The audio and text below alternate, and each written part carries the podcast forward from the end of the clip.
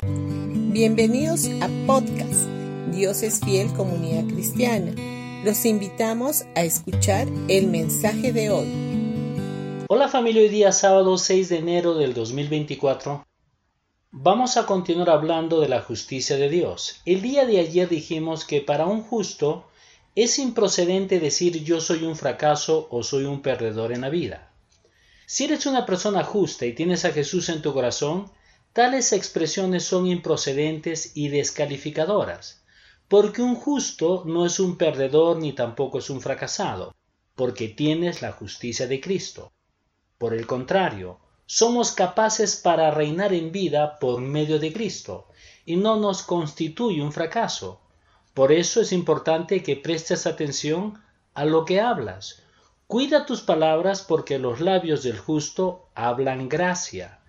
Lamentablemente tengo que decir que muchos creyentes no han comprendido el poder de la justicia.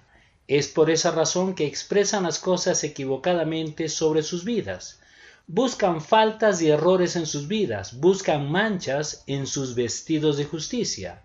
Le echan la culpa a otras cosas, a demonios, a maldiciones le echan la culpa a diferentes situaciones con respecto al por qué sus vidas no son como deberían de ser. Eso es muy lamentable. Si no hemos comprendido qué poderosa es esta justicia, entonces hablamos de una manera incorrecta de nosotros mismos. Hoy queremos afirmar que por el hecho de haber sido justos estamos completamente libres de toda culpa generacional y de toda maldición generacional.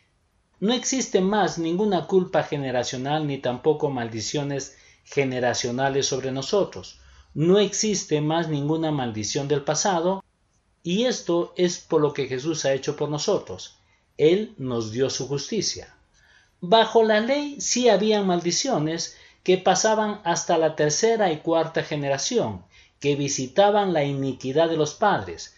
Esto lo puedes ver en Éxodo capítulo 34, versículo 7. Pero en el nuevo pacto no dice que serán alcanzadas o castigadas las iniquidades. ¿Y por qué? Porque vivimos bajo un nuevo pacto que es su justicia. ¿Puedes ver la diferencia entre el nuevo pacto y el antiguo pacto?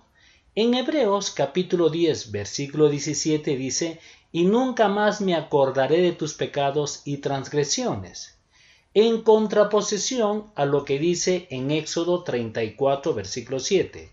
Visito la maldad de los padres sobre los hijos, hasta la tercera y la cuarta generación. Entre el antiguo pacto y el nuevo pacto, en medio de ambos, está la cruz.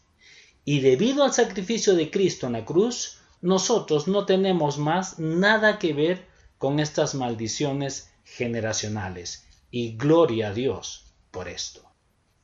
Bendiciones con todos ustedes y no se olviden que mañana domingo tendremos nuestros dos servicios a las 9 y a las 11 de la mañana en Pasaje Belén 109 Vallecito. Los esperamos y traigan a un invitado.